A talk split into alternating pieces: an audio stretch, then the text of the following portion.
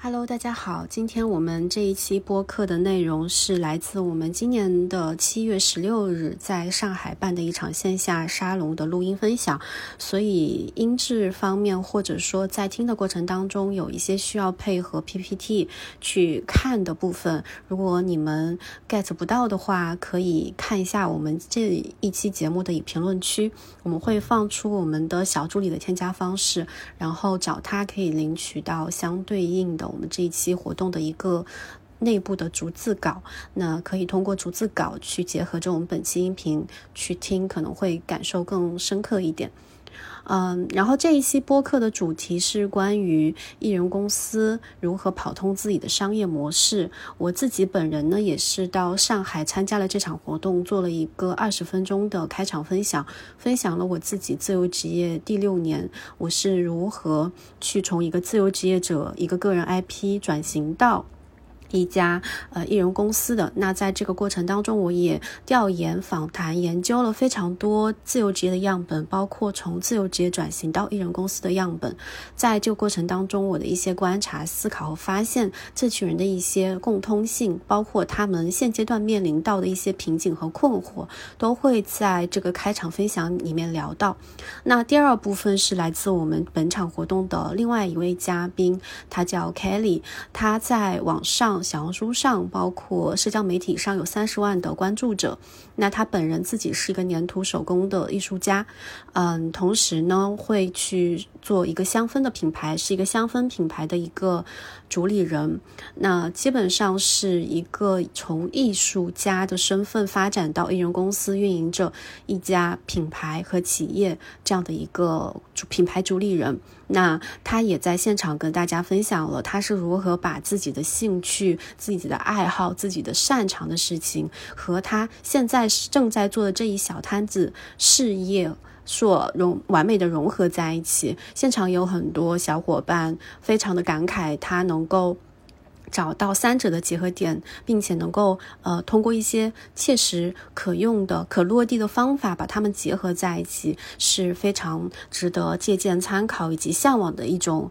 算是艺人公司的模式。呃，我们这一场活动其实还有一个重磅嘉宾，就是《增长黑客》的作者范冰。那范冰的这一期。呃，现场线下分享的内容，因为他后来自己有去单独把我们在线上分享的这个不能没有办法在短时间内展开的内容延展成了一一整期的播客。那后面我们下一期也会单独的把范冰的这个延展版的播客内容给上新更新上来。这一期就是主要是我和 Kelly 的分享，呃，欢迎大家收听之后有任何想交流探讨，或者说想加入我们的线上的自由会客厅的社群的话，也可以通过 Show Note 或者说是评论区，呃，找到我们的小助理的联系方式进群以及领取本场节目的一个精华逐字稿。好的，那接下来就来收听我们今天的这一期节目吧。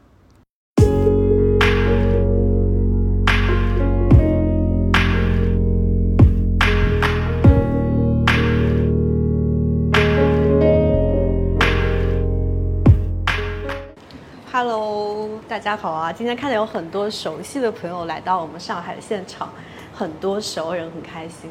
然后我是每次来上海，感觉跟大家分享主题都偏商业一点。那今天我们聊这个话题也比较商业，也是我个人很想聊的话题。因为我自己其实过去一年，从二零二二二年到二零二三年这一年的时间，其实就在经历艺人企业。而且是真的是我自己是从个人 IP 转型到艺人企业，所以我觉得可能一方面我自己有很多经验，第二方面就是这几年六年的时间一直在观察自由职业群体，那也可以给大家分享很多我这六年来的一些观察。我前面就抛砖引玉啊，后因为后面还有两位嘉宾，我就简单的浅浅的抛个砖，讲一下艺人企业我这些年的一些观察。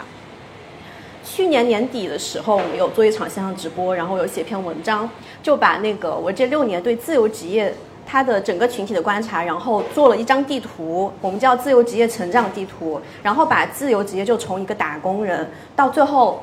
这个脱离职场，成为了一个想要创业的人，一开启人企业的人，分成了四个阶段。你可以看，就是我把它分成了探索期、生存期、发展期和事业期。这个东西真的就是自己原创的。然后你们可以看后面那个小标题，基本上讲的就是每个阶段可能做什么事情。然后很有意思的是，去年我们把这个发出去之后，然后就很多朋友就开始自己对号入座，都说：“哎，我我现在在探索期，我现在在生存期。”所以这里也想问一下今天来的朋友们啊，就是你们看这张图的话，你们自己现在目前对自己的定位是在什么阶段？可以吗？就是比如说，如果你觉得你现在是在自由职业的探索期，可以举手让我看一下吗？探索期的朋友可以举手看一下。OK，好。那生存期的生存期就还在要赚钱的阶段，然后找到方向要赚钱的可以举手看一下。OK，有有两个，然后发展期，发展期就是你现在已经有想做的领域了，然后你想深耕个人品牌赚更多钱，这个阶段。哦，还不少嘞。OK，事业期呢？事业期就是可能你现在已经找到你想做的事业主线了，然后你想更规模化的去扩大你赚钱的能力，有吗？事业期的有吗？OK，大概对今天来的朋友们的一个构成有一个了解。这个是我们刚刚讲的那四个阶段的一个地图化，这是我们今年做的一个二点零，我们新做新上线那个会员产品上线之后，我们把过去六年我们研究了很多自由职业的样本，那我们会发现，哎，大家不同阶段其实想做的事情不一样，我们想把它视觉化，就做成了一张，你看它是几个岛屿的形式嘛，然后每个阶段可能大家想要做的事情不一样，所以。这个是我们这几年一直在做的事情，因为我们其实有一个观察，就是过去几年大家，就今天我们来了很多职场打工人，可能想做自由职业或艺人企业，但是大家在网上收集很多信息，零零散散的，就是可能今天看到一个讲什么呃自由职业财税相关的知识，然后明天看到一个就自由职业怎么拓展客户都很零散，所以我们就想把它做系统化一点，大家可能比较缺我怎么样到底从零到一，我每个阶段做什么事情。那这张地图你们感兴趣，你们可以拍照保留一下。但我们那个网上也分享的很详细，就每个阶段可能我们想的是，呃，每个阶段有三个站点，那每个站点可能要做不同的事情。然后你就像一个技能包一样，你每个站点你获得了一个技能包，然后你通了这一关，然后进入下一关。这个是我们今年在做的事情。然后我们也已经基本上做了一个这样的地图的一个前两个阶段的产品出来，对。好，那想跟大家分享，接下来想分享就是，其实我会看到自由职业常见有一个发展路线。从我自己出发啊，就是可能很多人会有共鸣。一开始的时候，大家想做的事情就是在职场里面上班，然后可能到了一个阶段，你开始想去探索上班之外的第二种可能性，然后这个时候可能就想去搞一个副业做做，试一下我做副业是不是能赚钱。然后哎，副业发现赚到钱了，然后就。大胆的开始想去辞职了，辞职之后就开始进进入两个阶段，第一个阶段可能是我辞职之后收入很不稳定，那我要怎么样想办法进入下一个阶段收入稳定？那收入稳定了之后，可能呃再进入下一个阶段，就是我我观察很多人到收入稳定这个时期会经历很长一段就是徘徊期，像我自己的话，就是在自由职业第二年的时候，其实收入已经稳定了，但第二年到第四年我就一直在原地徘徊，就是你会发现你的收入很难再往上增长了。啊，这个时候可能人都会想前进嘛，始终向上走，所以我就当时我就想说，我有两条路，我可以怎么选？那要么就是我继续还是给很多个客户打工，我还是保持现状；那要么就是我我是不是可以团队化或创业？这个是当时我自己想的两个方法。但是这两个方法其实我觉得背后有一些本质上的东西，就是要想清楚是什么呢？就是我后来发现。为什么我不想继续做自由职业了？是因为我发现自由职业的本质是在卖时间。哦，我不知道有没有人，啊，今天我们是艺人企业，然后我后面也会讲有本书叫《艺人企业》嘛，其实它里面也有讲到，其实我们做自由职业很多时候就是我卖自己的一份时间，获得一份收入。然后，呃，因为你这是一份手停口停的工作，那当有一天如果你生病了，或者说你没有在工作了，你的收入立马就断掉了，或者说断崖式的下跌。这个是我发现很多做自由职业者的一个困境吧，所以他的收入天花板很低，你可能做了几年就发现，哎，我的我很快就增长到头了，没有办法再赚更多的钱了。而且自由职业因为你是卖时间的工作，所以他的收入很多就是主动收入为主，就被动收入非常的少。所以我当时就想，哎，那我有什么办法可以不想再这样的卖自己的时间？我希望我睡觉的时候，他也有一个办法能让我赚钱，就不需要我自己手停，一直做一份手停口停的工作。那当时想，哎，是不是可以尝试一下轻创业？因为我理解的话，轻创业它其实买别人的时间嘛。就是你当企业家，那你当你呃有了一个比如说自运转的一个体系和系统之后，那你把它搭建，让它自运转了之后，你自己不在工作的时候，它这个系统是还在赚钱，或者说是你。花钱去买别人的时间，那相对来说，其实，比如就其实我理解就是你有一个小团队了，你有一个项目制合呃合伙的人，或者说是项目制的协作的小团队，那你在睡觉的时候，呃或者说你在度假的时候，你的团队也还在做一些事情，那他也是还能让你赚钱。所以当时我就想说，可能到那个阶段，我需要去进阶一下自己的那个人生里程碑，就想说我要从卖时间的这种状态进入到买时间的状态，这个是当时转。从艺呃自由职业转艺人公司的一个很大的一个契机，就看清了这个本质。然后还有一点呢，就是因为当时我还有一个困境哈，就第四年的时候发现，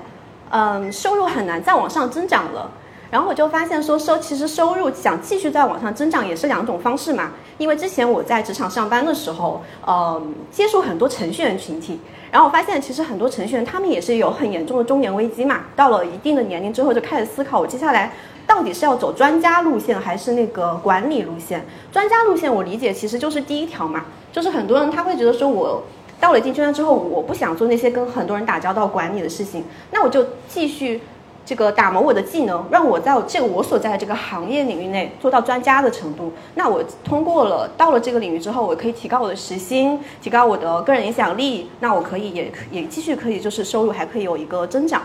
那第二种就是可能我理解的管理那条路线，其实就有点像我们做自由职业到后面，大家希望去做，比如说成立个工个人工作室、一人企业。或者说创业，那这个就是你需要跟更多人打交道，你可能需要除了你个人的技能点之外的一些，比如说管理的能力、商业的能力，其实它这个我觉得是可以提高你单位时间的那些产能和影响力。所以这个就是其实跟上面那个呼应了，就是我觉得提高收入方方式和突破收入瓶颈，大大多数人想的也是这两条路线。但我觉得第一条路线其实很难，因为当时我就举一个例子，我当时想的是。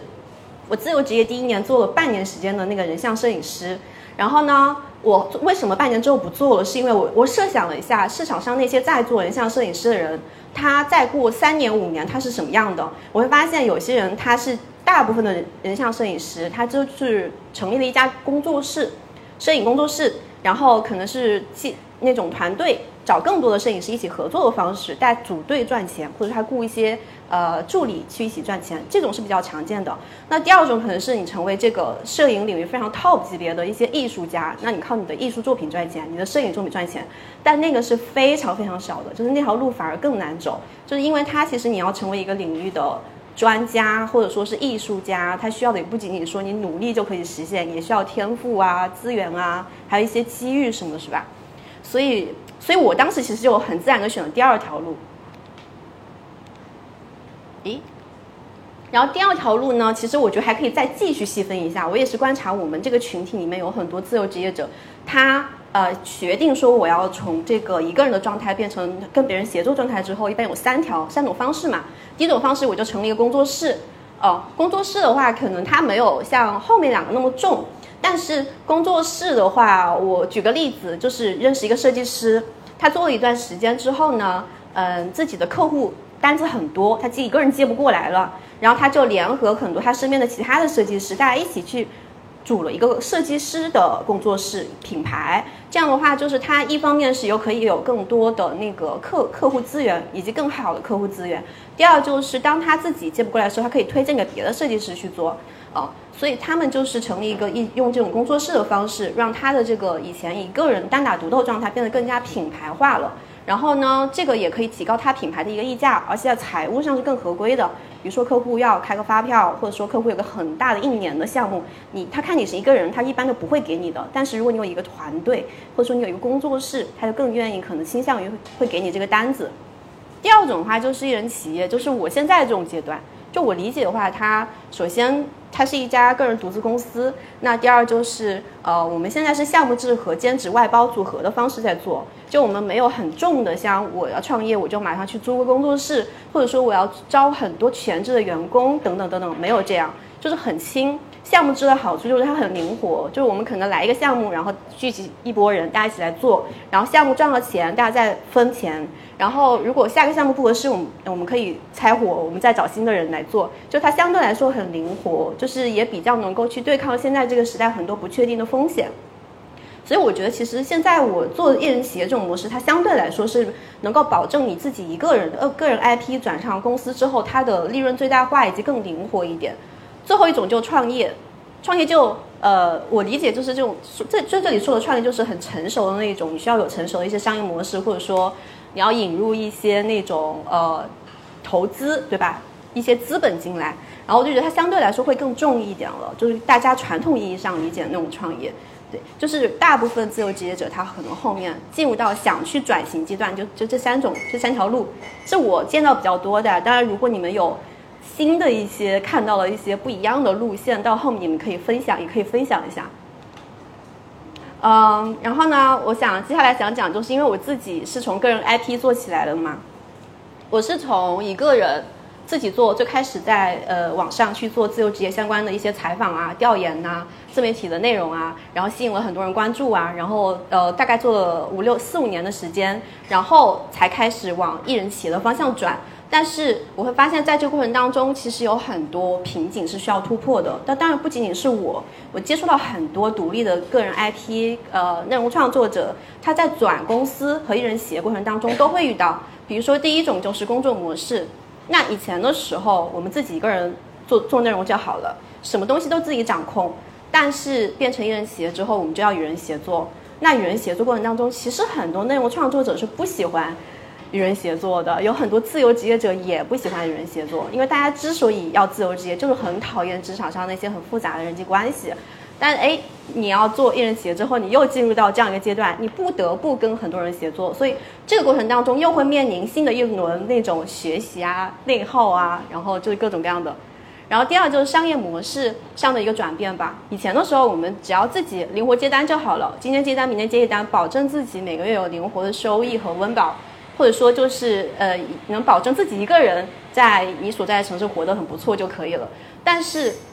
变成艺人企业之后，可能就没有办法像以前那样，就是做学，就是学一些接一些零零散散的单。就他就想把以前那些很很散的点，把它串成线。就像那个乔布斯说，点的成延伸线。我们想把以前做的很多零散的事情，想办法把它做做成一个更体系化的事情，更商业化的事情，这样它才能有机会将来长期的自运转下去。所以这个东西，我觉得，呃，我自己是一直在补这个东西，就是我觉得我自己作为一个以前的个人 IP 或内容创作者。这其实缺很多商业上的知识和认知。那这几年其实也一直在补这些东西。那我认识了很多内内容创作者啊，其实他们也很缺这些，也很想学这些。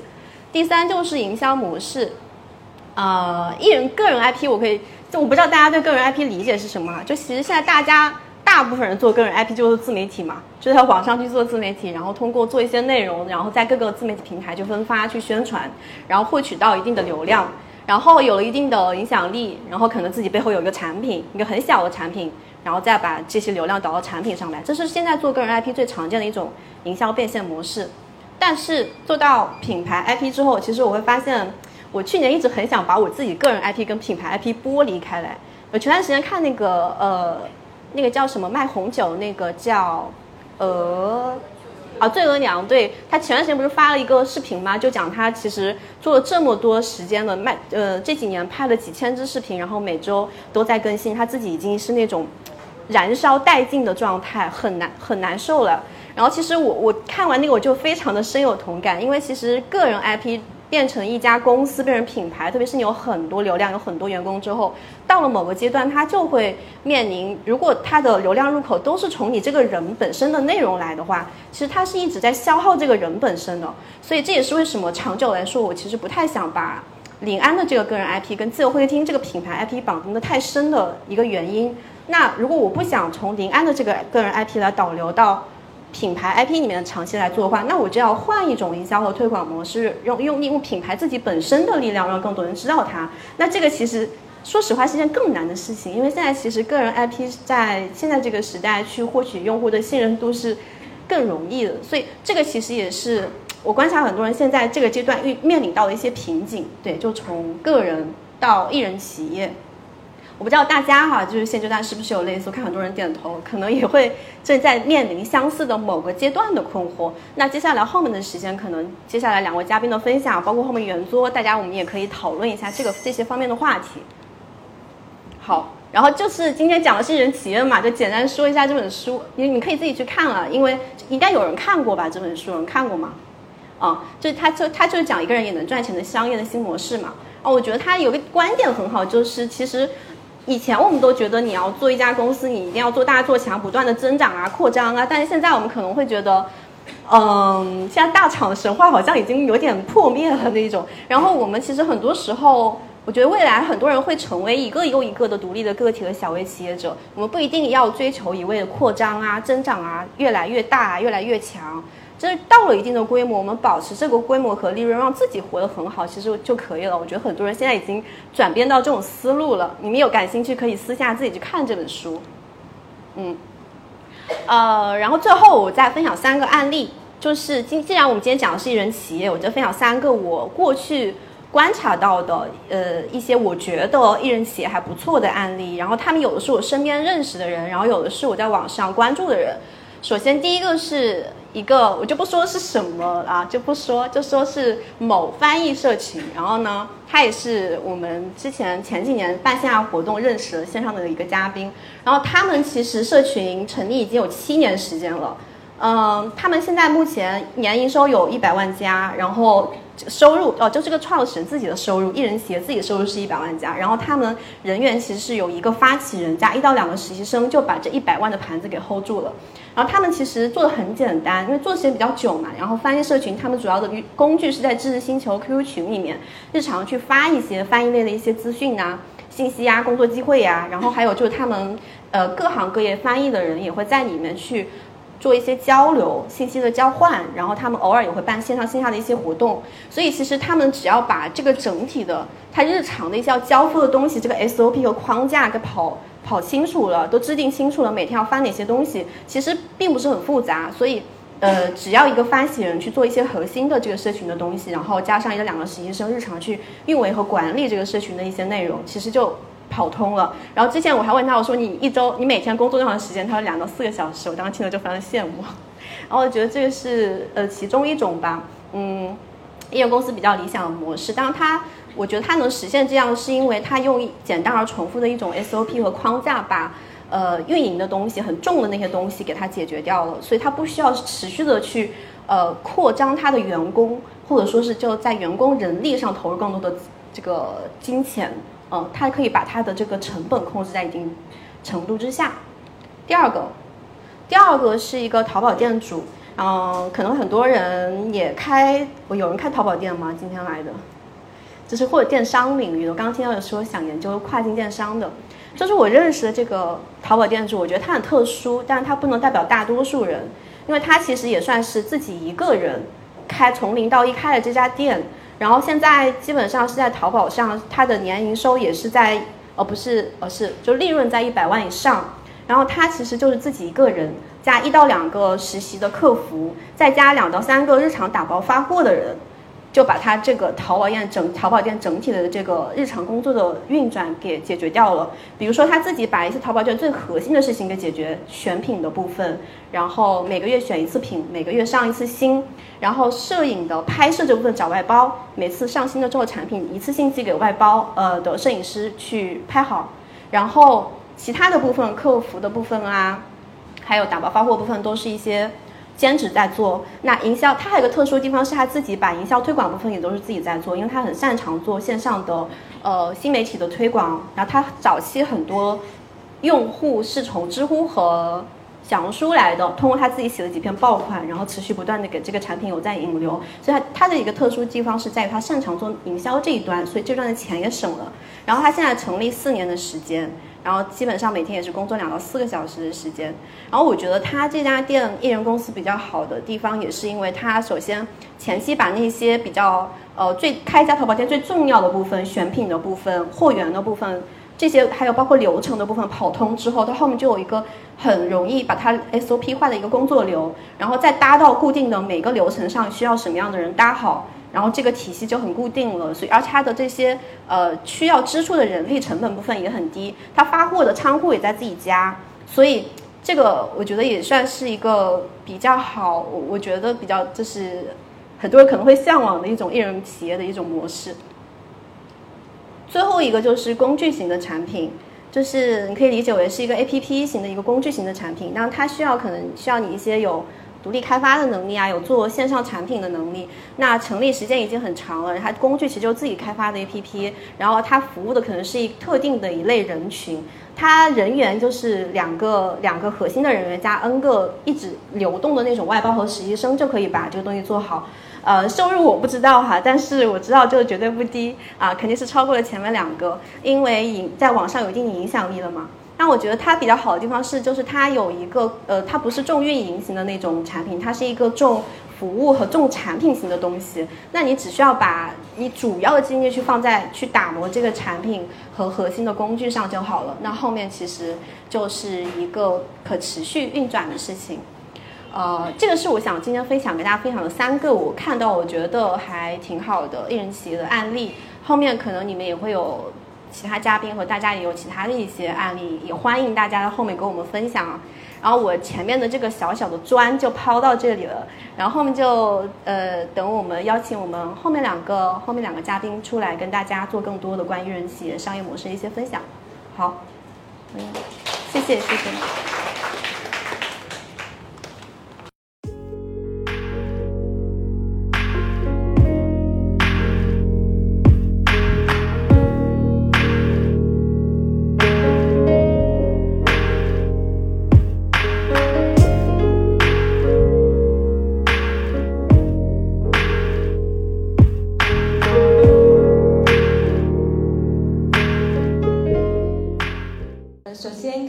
大家今天花时间过来听我的这个创业故事，那我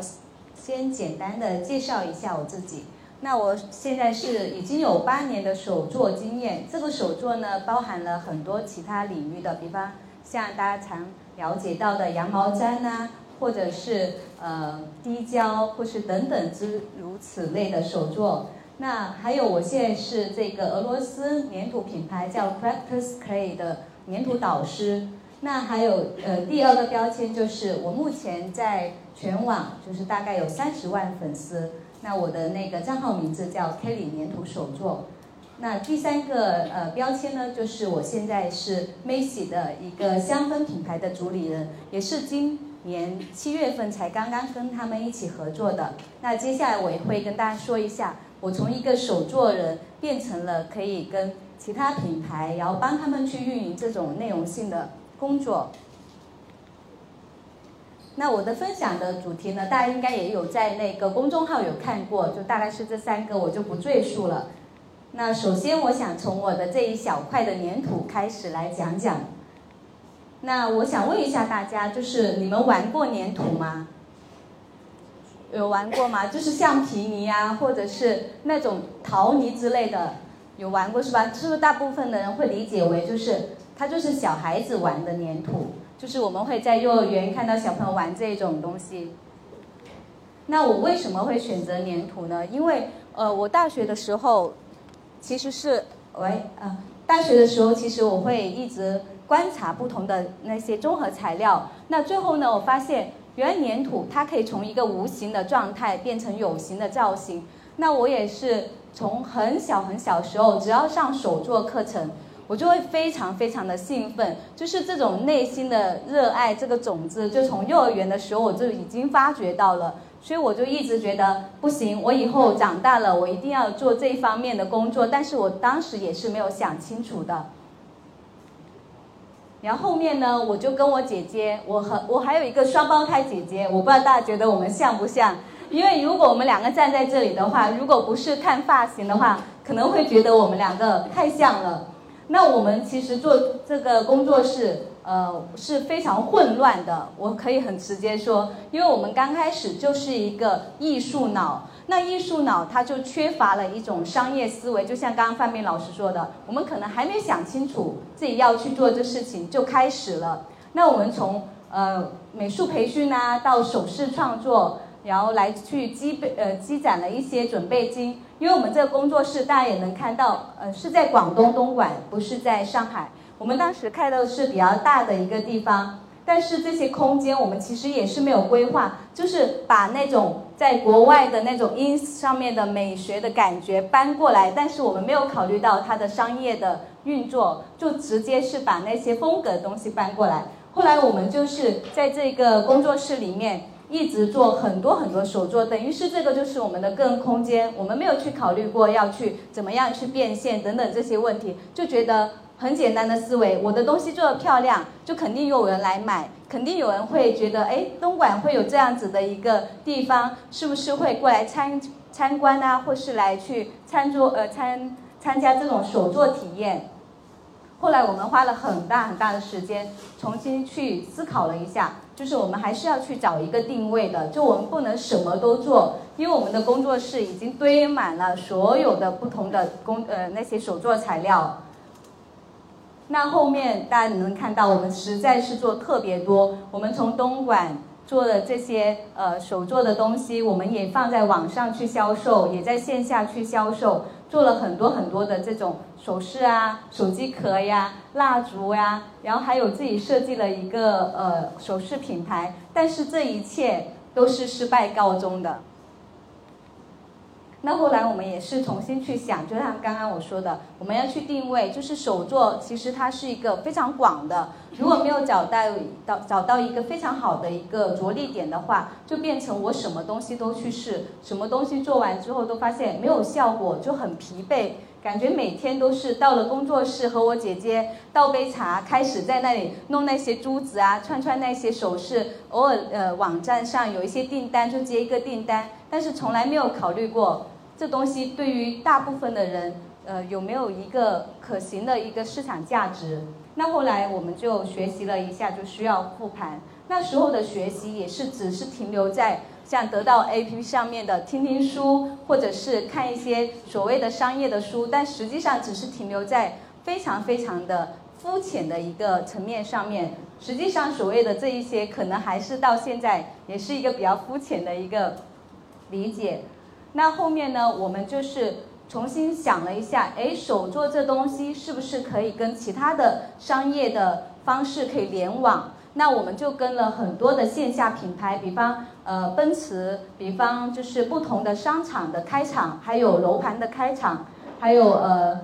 大生的那带生的那些圣诞节，就是节假日的这些活动结合。那我们就做了差不多接近一百场的这些活动。那同时我们还参加了一些线下的一些市集，然后这些市集上面我们只是，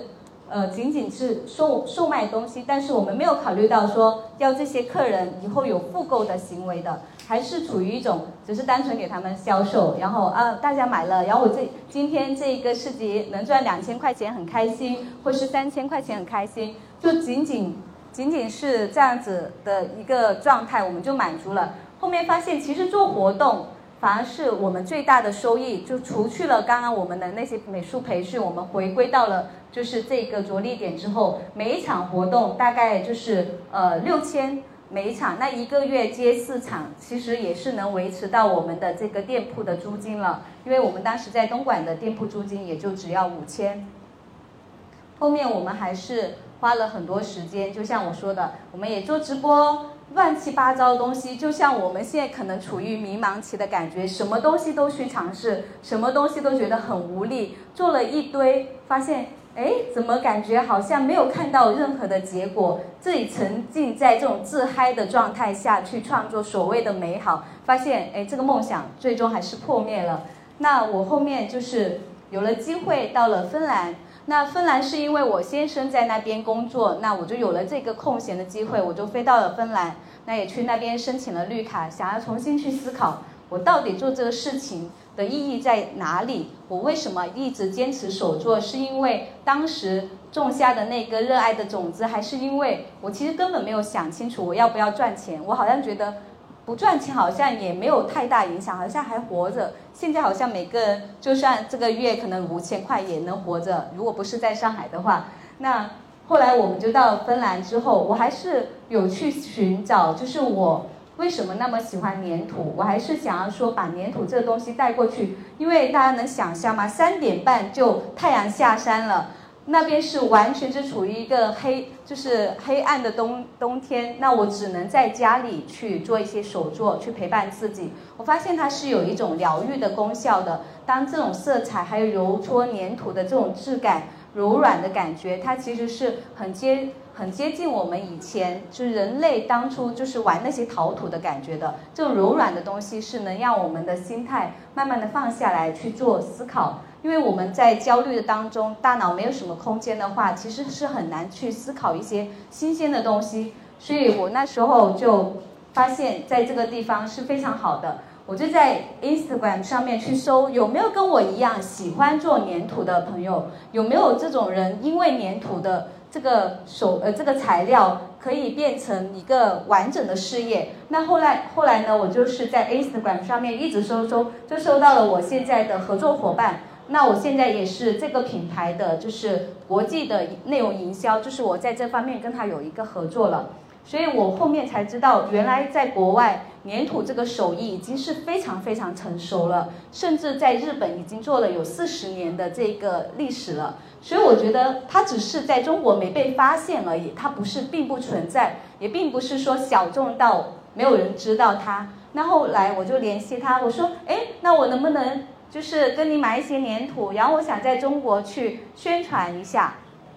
他说可以，然后他就寄了一些到赫尔辛基，然后我试用了之后，我觉得啊，这就是我要找到的材料，它不是小朋友玩的那种粘土，那种很泡沫感的或者塑形能力不好的。那我就跟他联系了，我就说，那我们可不可以在中国？我想做总代，他说可以，那你试一下，但是我们有一个限制，你每一年大概销售多少？我说没问题，我试试看，然后我就把它寄到国内了。那我后来就跟我姐姐就确定了，那我们这这一次的工作室全部暂停，我们就做线上，我们就开了自己的网店，有三家网店，那我们就在网店上只销售我们这些简单的产品。那后面就是因为这些产品它需要有教育的部分，那我们就研发了接近三百节课，全部都是靠我一台 iPhone 完成的事情，在家里一个简简单单的桌面去拍。拍摄这些呃花花的做法，因为在国内其实做花花是比较少的，大部分是做可爱造型的。但花我是觉得它是让我们看到之后会觉得非常开心、非常有希望的感觉，所以我就是把它和课程捆绑在一起，它就变成了我一个可以睡觉都能赚钱的事情了。那后面我就是跟我姐姐说，那你负责社群。我就负责就是对外的内容上的营销，还有小红书的运营。那我们仓库发货呢，就是因为连接了不同的人，他们就告诉我，你其实可以有一个很好方法。因为之前我们是每天早上六点钟起来包货，就每天在那打包，一天的时间浪费掉了。后来我们就找我，呃，就找到一个云仓，就把货寄到安徽。安徽每天就是他给到一个系统，我们我们每天在上面点一下键，他就帮我发货了，链接到所有的后台，然后把这些货就发出去了。所以这个呢，也是让我第一次感觉到我有在做一件有意义的事，至少有收益了，不是那种每天陷在那种自嗨的状态之中。那因为粘土呢，我们的课程也认识了非常非常多的朋友，那这些都有不同国家的。有不同地区的，那他们都因为我们这个粘土花的课程而链接在一起。那我们因为了这一些呃课程呢，又衍生出了很多的线下活动。那他们跟我的之间的关系呢，又变得更加的呃亲近了。他们也因为这种亲密的关系，也会持续的跟我去呃购买课程和产品。然后刚刚呃第二个问题就是我们说手做副业靠不靠谱？其实我觉得这个是。不要用手作来去限定，其实所有的副业可能也大概要考虑这三个，只是我这三个问题是从我的这个爱好去演变出来的。那当爱好变成职业，它会带就是带带来的一些改变是怎样的？还有一个就是你要评价你的产品的商业价值，还有第三个就是一个月大概的收入规划是怎样的？那首先第一个，这个也是从那本书《艺人企业》那本书里面看到了。就是它并不是自由职业而已。那它更接近我们传统意义上的企业家。其实就跟刚刚范明老师还有林安说到的一样，就是我们可能需要去突破自由职业者这个卖时间，要变成了是一个另外一种形态，它可能更加需要有一个呃一条线，像我姐姐帮我辅助做仓储啊，做社群运营这些。那第一个呢，我就想说，我们可能作为爱好转变到职业，他的痛苦在于。我是我的创作之余，我要怎么样去转换成生意人的角色？因为我只是沉浸在创作中，但是实际上我还要去考虑我怎么卖产品，怎么样去搭建网店，怎么样去呃转化等等这些东西是我以前完全没有的。那我从一七呃从大学一四年一直创作到现在，我家里基本上就上千朵花花。真的都包围着我，我这我的现住的地方大概五十平，我一个房间全部堆满了这些花，所有的都是手工，连你们看到的叶片到这些小花苞、水仙花、牡丹花，任何的我没有去学过这种课程，我以前是学设计的，但是我就觉得我天生就像做这个事情的，就像 Nadia 老师说的，他说当我们一个人。找到了自己喜欢的事情的时候，你开心的做，虽然中间会存在很多的挑战，但是你好像觉好像就觉得，呃，不是，我就做这个事情，我好像就很开心很满足，你就会一直坚持。所以我就做了非常非常多的作品，就是因为篇幅原因，我就没有展示太多。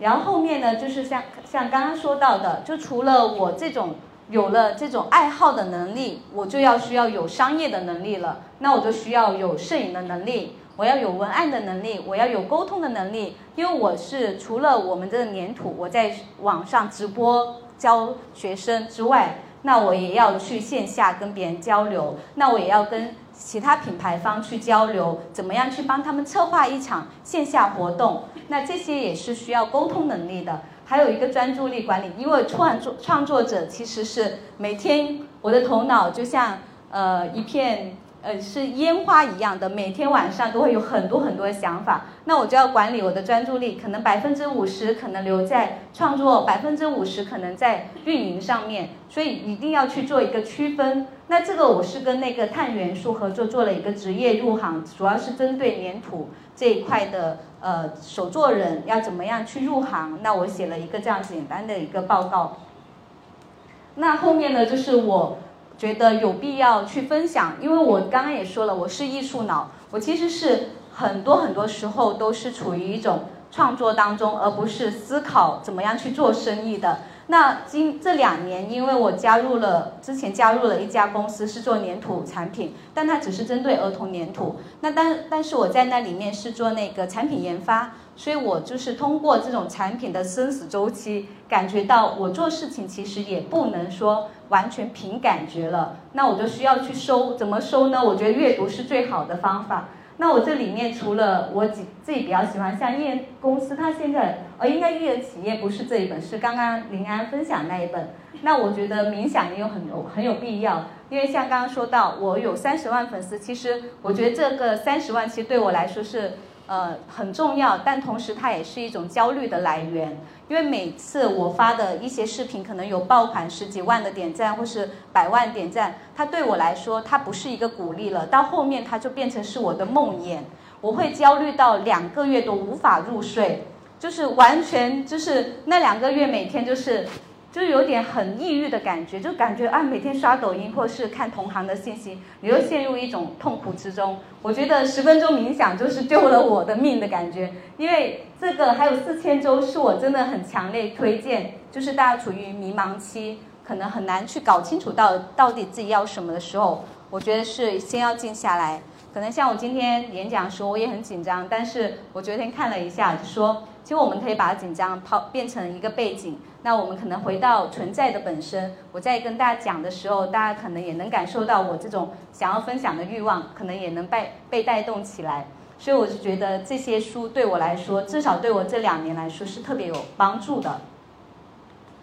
然后后面呢，就是说一下商业价值，就是人群、还有场景和执行。对于我做手作，其实大部分大部分像。当下像大家可能对于手做粘土这个根本没有听过，甚至觉得这东西也能变钱，很奇怪。那其实也是有一部分像妈妈们，还有老人家，还有一些呃有钱有闲的。一些呃职业女性，她们需要有一些放松的方式，所以我们后来找到了一些人群，比方老人职业学校，他们是需要有这种特殊的爱好的培训的。他们有跟我们联系，我们一个学员就变成了我们导师之一，就在这个老人院去帮助这些老人去学习这些技能，帮助他们排解这些无聊的时光。所以后面我们也想象了一些场景。就把我们的这个课程就变成了一个更加好推广的东西，而不是只是仅限于在抖音还有小红书上去销售。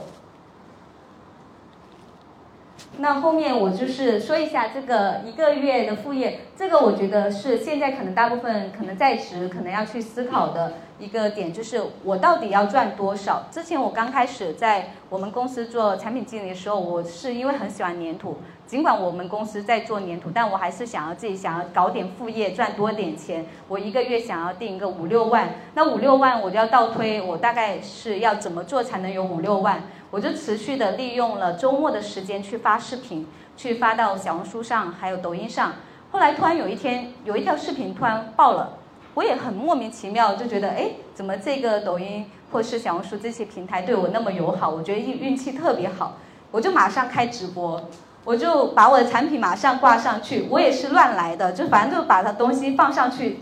后来没想到，我有一场直播就是卖产品，卖粘土产品，就卖了六千，就因为那条视频带来的一个流量。后面呢，就课程我也是给大家，就是因为那个视频，因为我的频繁的开直播引来了固定的粉丝之后，我通过刚刚的那些呃课程，然后他们也是想学习这些专业性的东西，那我们在一个晚上的直播上面就已经可以转换三万多了，所以它是一个我设定了我要五六万的那个收入副业，那我就想，哎，我要做什么策略？我的内容要怎么做？我要先动起来。不要管那么多，就像我刚刚说的，可能会比较乱。但是，先动起来，动起来，你才能知道原来这些点点点是可以连成一个很漂亮的图案的。那后面呢，就是复盘。那之前做过很愚蠢的事情，到底有哪些，或是认知上面有提升，等等这些复盘完了之后，那我们才知道下一步要再往上升，要怎么样去提升。那最后这个呢，就是从我的教程上面变成一个可可变现的。像我小红书上面的这些是我以往做的一些内容，就是比较偏向于单一，就是你打开看就看到我的手在那捏捏捏捏捏，一朵花出来了。那后面呢，我就慢慢的去做尝试，我想要通过这些数据去测大家喜欢什么样造型，或者是他们到底在意的是什么点。后来我发现大家是喜欢我的一些配色，觉得我的色彩的配色很好，那我就把这个配色的概念就放大，所以我的视频内容上面就做了一些区分。那我们现在，我现在主要是有三个，就一个是自媒体，就是主要是这四个平台。我发现视频号也是，我觉得我做这几个账号，他们都对我特别好，我觉得我运气还是挺好的一个人。然后后面呢，我就通过这些平台，然后到了网店，然后再到在线教程。在线教程我是主要在两个平台，一个是人人讲，一个叫学浪。那这两个平台，它其实对于这些知识付费的话，也是有一定的流量扶持。如果大家都有呃一些内容是很好的，也可以做成小课。那大家可以去看一本书，叫《做课》，它里面是有呃讲怎么样去把我们职业上面的一些问题，比方你特别会解决一些一些呃运营问题啊，或是转化问题，你可以把它做成课程放在上面去作为销售。然后大家也可以去了解这些在线付费的平台。那后面呢，我就想说总结一句，就是从小规模起步，然后确定发展模式，然后保持学习，这个也是我在艺人企业当中学到特别好的一句话。然后后面呢，我就是通过之前面的这些案例，就是有成功案例了，那我就去跟别人去聊的时候，别人说，哎，那你小红书上面的内容还做得不错，那你在这些美学上面东西好像还挺有天赋的，那我们可以来合作一下。我说当然可以，那我们就呃一起来合作，然后就找到上海的本土的一个呃香氛品牌叫 Makey，叫 Make It Easy，其实大家可以理解为 Make It Easy。那我就跟他们合作了第一款产品。那我在这个店里面的话，做了一款产品，等一下给大家看到。那这个店呢，现在是在浦东，它主要是做香氛。那我现在就跟他们一起来去探讨更多的手作课能课程的可能性，可以作为团建课程，也可以作为一些线上课程等等。那产品上面也是参与了他们的一些研发，然后还有主要负责他们品牌内容的策划还有运营。这个是我现在作为他们品牌主理人会做到的一些事情。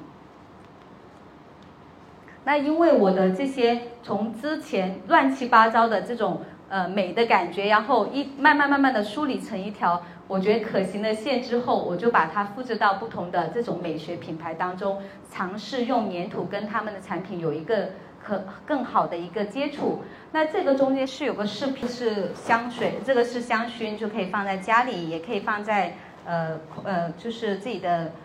厕所啊等等，可以作为拓香的。那这个标签呢，我们也是做了一些手作的一些就是设置，然后可以打上自己的名字或者是一些生日祝福语，它又变成一个手作定制的一个礼物，也可以作为一些专属的礼物送给自己的客户啊或是朋友。所以这个呢，就是我们第一次合合作的一个款式，合作的一个产品。后面呢，也是因为了我的之前的这些所有的经验，然后就带来了这样的一个新的合作机会，我就觉得特别开心。然后我也想说，就是其实我们很多时候，就像我之前做的事情，感觉像是经营一个花园。我不是在盖大楼，可能有一些的人生目标想要做，呃，就是盖大楼，可以站在更高的这这个呃高度去看到更多。而我觉得自己是在种花花园。在运营一个花园，我想在我的自己的花园里面去经营每一个地方，让这些每一个地方可以成为一个滋养我的呃成长的一个部分。所以我觉得每一次这些新的，像今天来到这里跟大家分享，然后希望也是可以跟更多的人可以有一些链接，可以变成我花园的一部分。那这些就是。我们的学员之前做的作品，然后也希望大家可以在你们的花园里面种出你们的生命之花。谢谢大家。